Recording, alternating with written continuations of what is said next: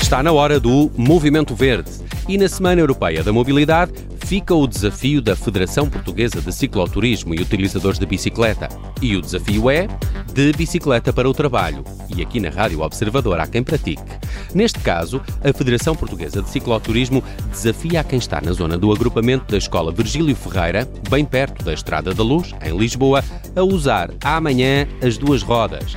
A inscrição é gratuita e está tudo explicado no site da Federação. É desta que deixa o seu carro em casa? Amanhã, dia 22 de setembro, é Dia Europeu Sem Carros. Ainda me lembro do primeiro ano de ver cavalos na Avenida da Liberdade. O Movimento Verde é uma iniciativa da Câmara Municipal de Lisboa em parceria com o Observador.